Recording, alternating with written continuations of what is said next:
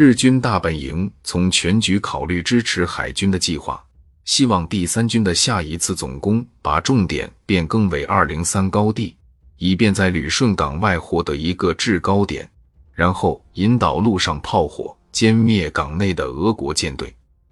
随后，大本营便把这个决议转达给了满洲军总司令大山岩，要求大山岩按照这个决议处理。大山岩在征求第三军司令官乃木希典的意见之后，于十一月十六日给大本营回电，仍然坚持继续执行原来的计划。乃木希典思想守旧，军事才能一般。早在日本西南战争时期，就曾经因丢失军旗的罪责而隐退。他之所以能够在日俄战争期间出任第三军司令官，这和其甲午战争中一天时间内攻占松鼠山炮台的功勋，以及常州派老乡山县有朋的强力推荐有着莫大关系。他认为，在中日甲午战争时可以轻而易举攻占的旅顺，现在照样可以从俄国人手上顺利拿下。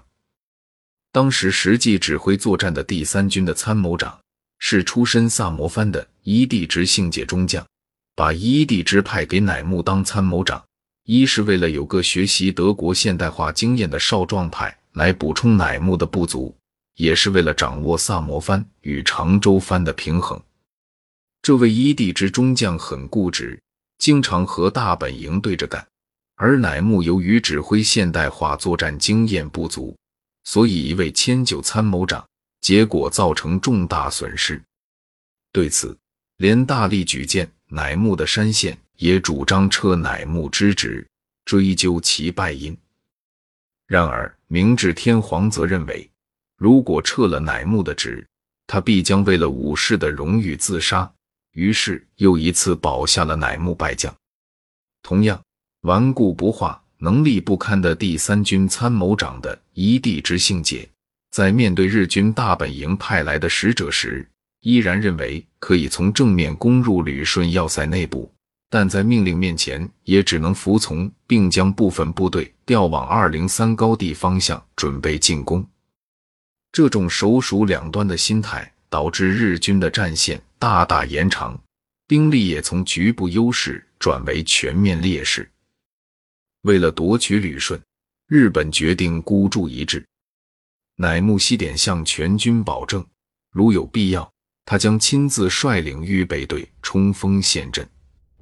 自日俄战争开战后，日本陆军陆续开赴前线，唯一留在本土的现役师团是由屯田部队改编的第七师。日军大本营决定将留住本土的第七师团增援给第三军。这样一来，日本本土只剩后备役老兵了，提供给第三军喘息的时间并不多了。拥有七艘战列舰的第二太平洋舰队已经在十月十五日出港前往远东。东池的俄国海军波罗的海舰队就像是日本海军的催命符，而日本海军则成了乃木希典的催命符。由于东机关山堡垒过于坚固，早在第二次总攻击结束之后，军内矿工出身的士兵便被组织起来。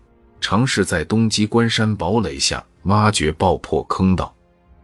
十一月中旬，进攻战壕就已经挖掘到了盘龙山、二龙山、东机关山等堡垒的正下方，爆破坑道也正在夜以继日的挖掘。